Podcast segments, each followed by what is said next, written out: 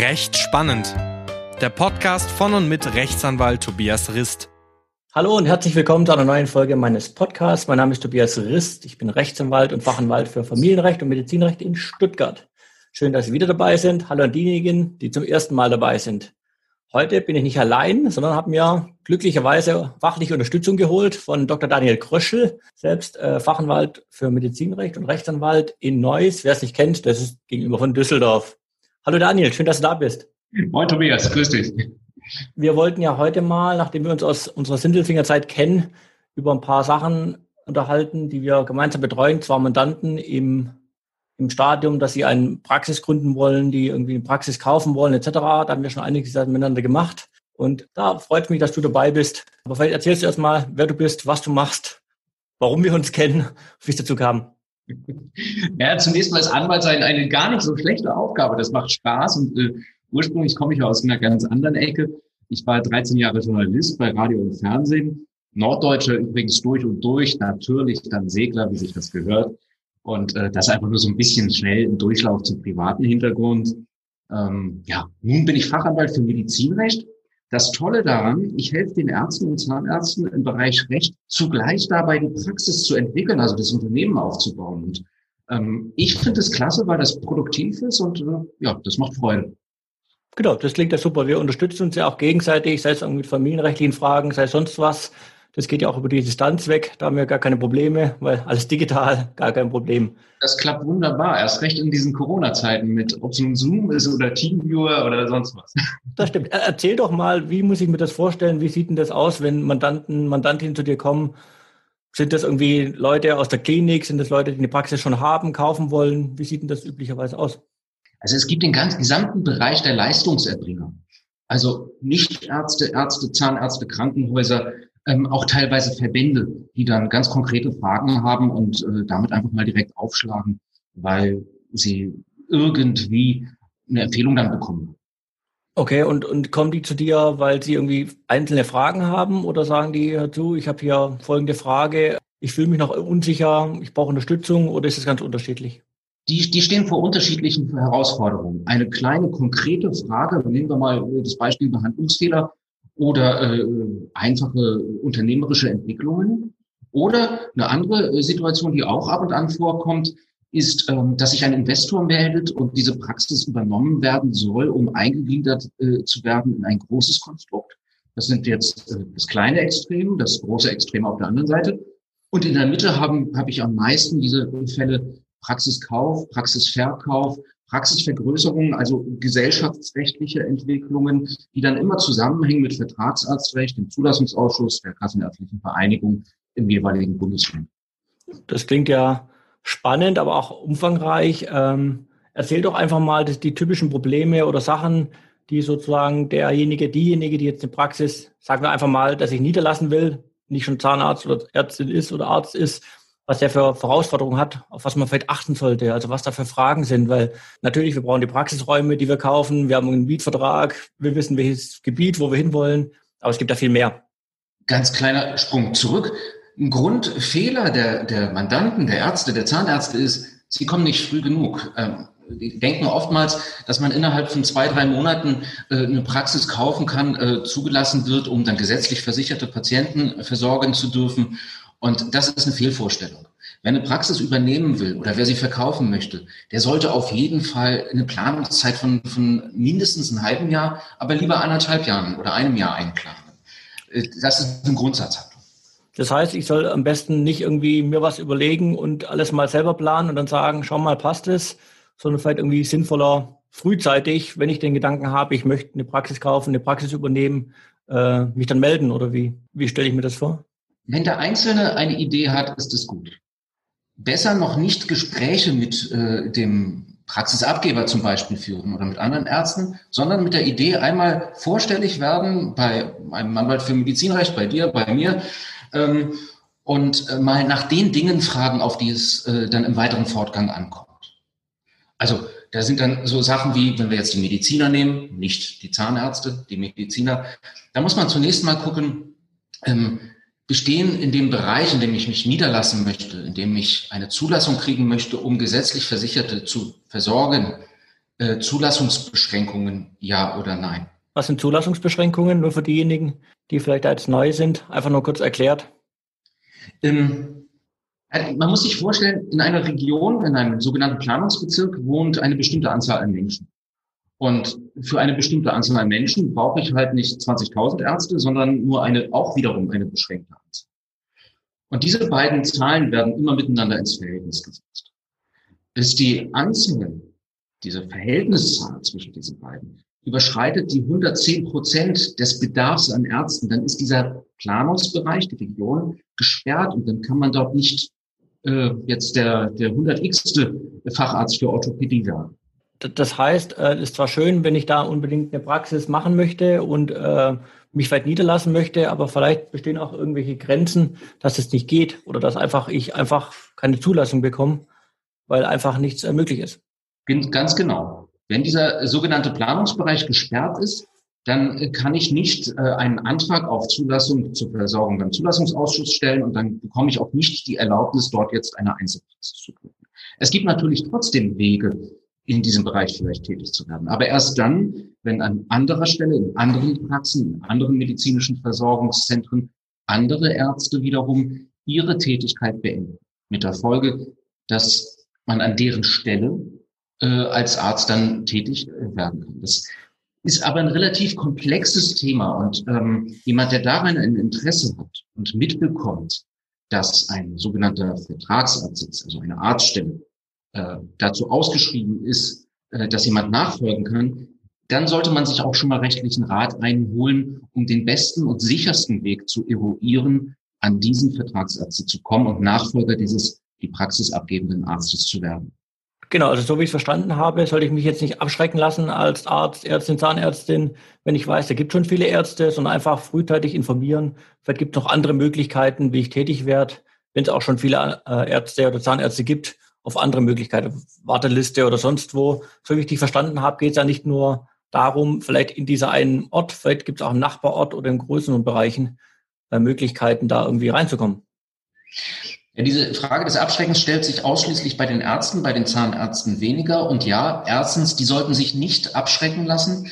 Äh, zweitens, kurzes Telefonat, keine großartigen Kosten. Kurzes Telefonat mit dem Anwalt führen, was man dann am besten äh, machen kann, um jetzt in dieses Versorgungsgebiet hineinzukommen und dort als Arzt tätig zu werden. Und drittens, äh, ganz wichtig, und das kann man äh, lange machen, bevor man einen Anwalt einschaltet, sich frühzeitig auf die sogenannte Warteliste setzen lassen. Also die Ärzte, die sich ein bisschen damit beschäftigen, werden auch darauf gestoßen, was das ist.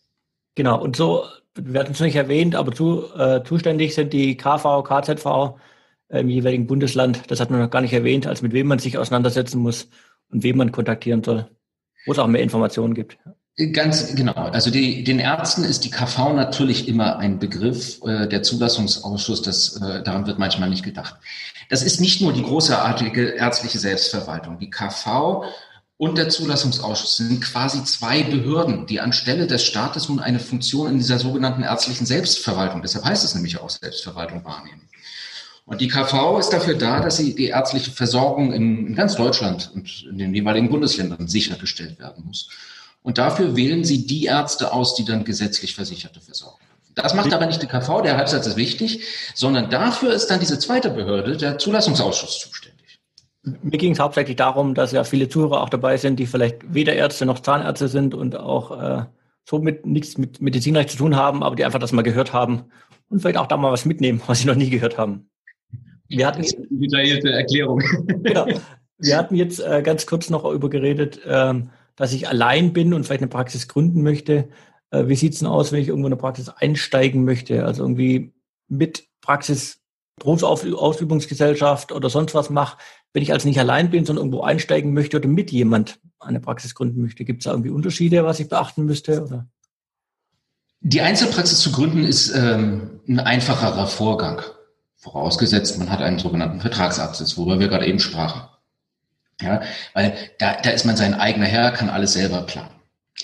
Ähm, und es lässt sich auch sagen, immer noch mehr als die Hälfte der Ärzte sind in Einzelpraxen tätig. Nächster Punkt, die, der Trend geht woanders hin, nämlich zur Berufsausübungsgemeinschaft. Das ist die Gemeinschaftspraxis. Und dabei handelt es sich rechtlich immer um eine Gesellschaft, die dahinter steht. Diesen Gesellschaftsvertrag muss man auch immer gestalten, denn dem muss man dem Zulassungsausschuss vorlegen. Bevor sowas aber stattfinden kann, muss man sich mit diesen Kollegen, äh, mit denen man sich zusammentut, natürlich verstehen. Ähm, und da kommt es einerseits auf das Zwischenmenschliche an, andererseits auf das Rechtliche. Und deshalb muss man, muss der Arzt, der da in so einer Gemeinschaftspraxis tätig werden möchte, auch irgendwie zweigleisig fahren. Einerseits ähm, das Zwischenmenschliche herstellen, andererseits sich rechtlich begleiten lassen. Das macht schon ein bisschen Sinn, damit man auf diesem Weg dorthin keinen Fehler eingeht. Und ja, dann gibt es unterschiedliche Strukturierungsformen für diese Gemeinschaftspraxis. Genau, also ich möchte jetzt auch nicht in die Tiefe ein, einsteigen, dass irgendwie im Gesellschaftsrecht und, und irgendwie Gesellschaftsformen und MVZ oder sowas, das sind alles dann Fragen, die man dann, wenn man sich damit beschäftigt hat oder was geplant hat, im Einzelnen durchgehen kann. Ich glaube, das wird jetzt zu weit gehen, einfach die unterschiedlichen Formen gegeneinander aufzuspiegeln und aufzuwägen. Was mich aber noch interessieren würde, aus deiner Erfahrung, aus unserer Erfahrung, aber erstmal aus deiner Erfahrung, was sind die typischen Fehler, sozusagen Schadensbegrenzung, die du vielleicht vor auf dem Schreibtisch hast, was sollte ich beachten, was sollte nicht passieren, sozusagen, was kann man vermeiden? Ähm, etwas, was gerade eben anklang, zwischenmenschliches und Recht. Ganz viele Praxen haben sich dadurch gegründet oder die Ärzte haben sich dadurch zusammengetan, dass, getan, dass man sich freundschaftlichen Handschlag gegeben hat äh, und hat irgendwie irgendeinen Vertrag gestaltet. Ähm, Handschlag ist gut, aber es gibt immer Punkte im Rahmen der gemeinsamen Berufsausübung, da kommt es nun mal zu Streit. Und ein Anwalt und ein Vertrag ist auch dafür da, nicht immer nur für den Streitfall, sondern Regelungsmechanismen zu entwickeln, damit, wenn ein Streitfall da ist, ganz ruhig äh, geklärt ist, wie man damit sowas umgeht. Mal ganz abgesehen davon, dass dieser Vertrag ohnehin her muss, denn ohne Vertrag keine Gemeinschaftspraxis. So, und da, da liegt der Fehler, dieser Glaube, dass der Vertrag nur dafür da ist, ihn einmal vorzulegen und ihn dann in der Schublade verschwinden zu lassen. Ähm, ganz, ganz kurz mal ein praktisches äh, Beispiel, so ein bisschen rechtlich, aber auch äh, sehr nachvollziehbar trotzdem. Drei, drei Ärzte arbeiten zusammen und äh, dann verteilen sie die Einnahmen nach Köpfen, also jeder kriegt ein Drittel. So, aber was ist jetzt, wenn der eine ganz viel arbeitet und der ganz andere ganz wenig? Ja, daran denkt jeder Jurist und äh, findet eine Lösung, wie diese Zeit erfasst wird. Schreibt das in den Vertrag rein. Aber ich habe noch niemanden erlebt und noch nie eine Praxis erlebt, wo eine, wo eine Zeitstechuhr da ist. Ne? Also so eine Regelung ist Schwachsinn. Insoweit muss man wirklich abgleichen, was ist im Leben los und was schreibt man in einen Vertrag rein, um einen Streit über diese Gewinnverteilung zum Beispiel zu vermeiden. Das, das führt mich auch dazu, ich hoffe, ich trete jetzt den Ärzten und Zahnärzten nicht zu nahe, aber aus meiner Erfahrung nach Vorträgen weiß ich, dass meistens Ärzte, Zahnärzte nicht so unternehmerisch fit sind und sich eher sich um die Patientenversorgung sozusagen kümmern und oftmals an Sachen gar nicht denken, weil sie noch nie damit befasst waren. Das heißt, das zeigt, dass irgendwie so ein bisschen an die Hand nehmen hilft oft, weil es nicht irgendwie wie eine Ballerina an Schwansee, die da rumtänzelt, ohne Probleme, sondern da gibt es doch so ein paar Fallstricke, die man sozusagen mitnehmen sollte, vielleicht beachten sollte. Wir hatten jetzt viel geredet, ich bin allein und sonst was, Schadensbegrenzung. Gibt es denn was, was ich beachten muss? Weil wir waren jetzt immer bei einer Praxis. Neugründung, wenn ich jetzt eine Praxis übernehme. Also wir haben jetzt eine Praxis, ich habe ein Angebot, irgendjemand sagt, hey du, hast du Lust drauf, was man dann machen sollte? Es gibt ganz wichtige Punkte. Ähm, es gibt bestimmte Daten, die muss man sich angucken. Betriebswirtschaftliche Auswertung der letzten drei vollen Jahre. Da wird auch oftmals rumgetrickst. Da muss man nicht nur auf die Ergebnisse gucken, sondern muss man in die Tiefe ein bisschen dringen. Vielleicht am besten, am besten mit Steuerberater, genau. Ja. Ähm, die guten Anwälte gucken sich das auch an, aber Steuerberater auf jeden Fall. Ähm, da muss man sich angucken, wie sieht's aus mit dem Mietvertrag dieser Praxis? Bin ich noch die nächsten fünf Jahre an diesen Vertrag gebunden, also sogar zehn? Das sind äh, Gewerberaummietverträge, die können lange laufen. Äh, wie sind die Arbeitsverträge gestaltet? Entsprechen die heute den, den Regularien oder habe ich damit äh, ähm, ähm, ja so eine Art Falle, weil ich diesen Vertrag genauso übernehme, wenn ich diese äh, Gesellschaft diese, oder die Einzelpraxis übernehme? Und ähm, das sind so drei elementare Bereiche, die muss man überprüfen, um auch darüber den, den Wert dieser Praxis zu ermitteln und zu gucken, äh, ist der Kaufpreis überhaupt fair und korrekt? Genau, also aber so wie ich es verstanden habe, jetzt, das hat mir nur gar nicht angesprochen, wird nur von den Ärzten, den Zahnärzten. Ich glaube, es ist völlig irrelevant, welches Fachgebiet. Klar, einzelne Fachgebiete, jetzt Radiologen etc., Zahnärzte haben einzelne Voraussetzungen, aber letztendlich ist uns als Anwälten wusst, welche Praxis wir gründen oder betreuen. Arzt ist Arzt. Ähm, rechtlich macht es da keinen Unterschied, ob ich jetzt als Radiologe mich niederlassen möchte oder als Allgemeinarzt oder sonst was. Äh, die grundlegenden rechtlichen Voraussetzungen sind identisch beziehungsweise ganz, ganz ähnlich. Und trotzdem ist es elementar wichtig, sich die Facharztgruppe genau anzugucken, zu schauen, wie arbeitet. Habe ich konservative Augenärzte oder operativ tätige Augenärzte? Das ist ja. deshalb wichtig, um dort auch Synergien vielleicht zu schaffen zwischen den beiden Bereichen oder mit den Ärzten zu gucken, wie soll sich ihre Praxis, ihr Unternehmen während der nächsten Jahre weiterentwickeln. Und all das kann man dann nämlich schon berücksichtigen. Ja, das klingt ja gut.